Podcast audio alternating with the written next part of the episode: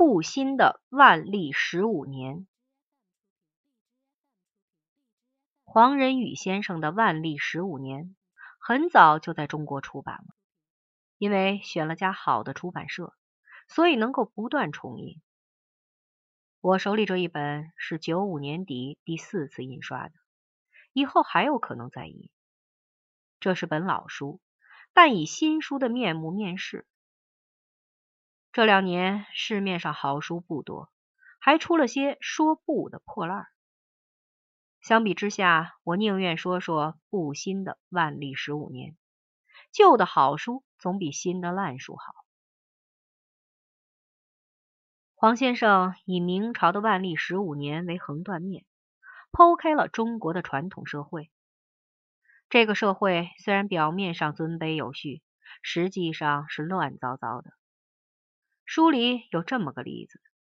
有一天，北京城里轰传说皇上要五朝了，所有的官员，这可是一大群人，赶紧都赶到城市的中心，挤在一起，像个罗马大集，把皇宫的正门堵了个严严实实。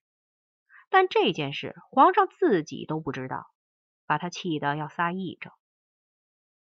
假如哪天早上你推门出去，看到外面楼道上挤满了人，都说是你找来的。但你自己不知道有这么回事儿，你也要冒火，何况是皇上？他老人家一怒之下罚了大家的俸银，这也没有什么，反正大家都有外快。再比方说，中国当时军队很多，机构重叠，当官的很威武，当兵的也不少，手里也都有家伙，但都是些废物。极少数的倭寇登了陆。就能席卷半个中国。黄先生从政治、经济、军事、文化各个方面来考察，到处都是乱糟糟。偏偏明朝理学盛行，很会摆排场，高调也唱得很好。用儒学的标准来看，万历年间不能说是初级阶段，得说是高级阶段。但国家的事办的却是最不好。要不然也不会被区区几个八旗兵忘掉。由此得出一个结论：说，仅靠儒家的思想管理一个国家是不够的，还得有点别的。中国必须从一个靠尊卑有序来管理的国家，过渡到靠数目字来管理的国家。我不是要和黄先生搬杠。若说中国用数字来管理就会有前途，这个想法未免太过天真。数数谁不会呢？大跃进时亩产三十万斤粮，这不是数目字吗？用这种数字来管理，比没有数字更糟。这是因为数字可以是假的，尤其是阿拉伯数字，在后面添起零来太方便，让人看了打怵。万历年间的人不识数吗？既知用原则去管理社会不行，为什么不用数字来管？黄先生又说：“中国儒家的原则本意是善良的，很可以做道德的根基。但在治理国家时，宗旨的善良不能弥补制度的粗疏。”这话我相信后半句，不信前半句。我有个例子可以证明他行不通。这例子的主要人物是我的岳母，一个极慈爱的老太太。次要人物是我，我是我丈母娘的女婿。用老话来说，我是他老人家的半子，当然不是下围棋时说的半个子，是指半个儿子。他对我有权威，我对他有感情，这是不言而喻的。我家的卫生间没有挂镜子，因为是水泥墙，钉不进钉子。有一天，老太太到我们家来，拿来了一面镜子和一根钉子，说道：“拿锤子来。”你把钉子钉进墙里，把镜子挂上。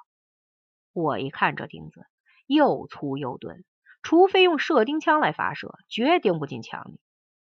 实际上，这就是这钉子的正确用途。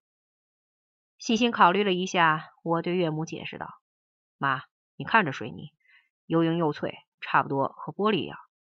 我呢，您是知道的，不是一支射钉枪，肯定不能把它一下打进墙里，要打很多下。”水泥还能不碎吗？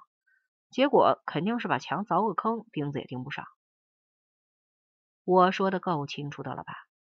老太太听了，瞪我一眼，道：“我给你买了钉子，又这么大老远给你送来，你连试都不试？”我当然无话可说。过了一会儿，地上落满了水泥碎块，墙上出现了很多浅坑。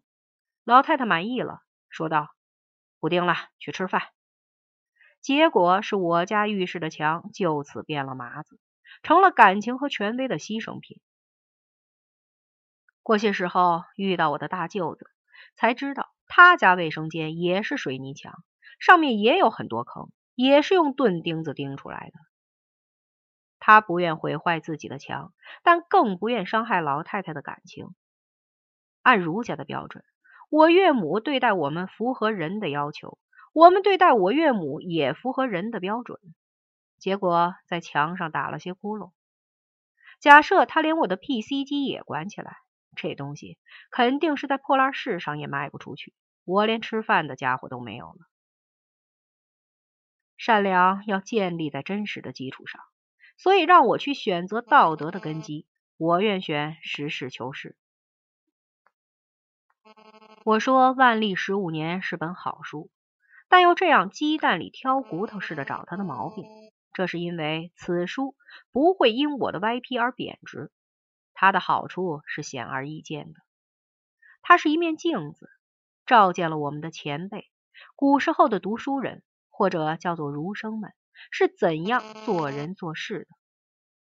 古往今来的读书人从经典里学到了一些粗浅的原则，觉得自己懂了春秋大义，站出来管理国家，妄断天下的是非曲直，结果把一切都管得一团糟。大明帝国是他们交的学费，大清帝国又是他们交的学费。老百姓说：“罐子里养王八，养也养不大。”儒学的罐子里长不出现代国家来。万历十五年是今日之见，尤其是人文知识分子之见。我希望他们读过此书之后，收拾起胸中的狂妄之气，在书斋里发现粗浅原则的热情会有所降低。把这些原则套在国家头上的热情也会降低，少了一些造罐子的，大家的日子就会好过了。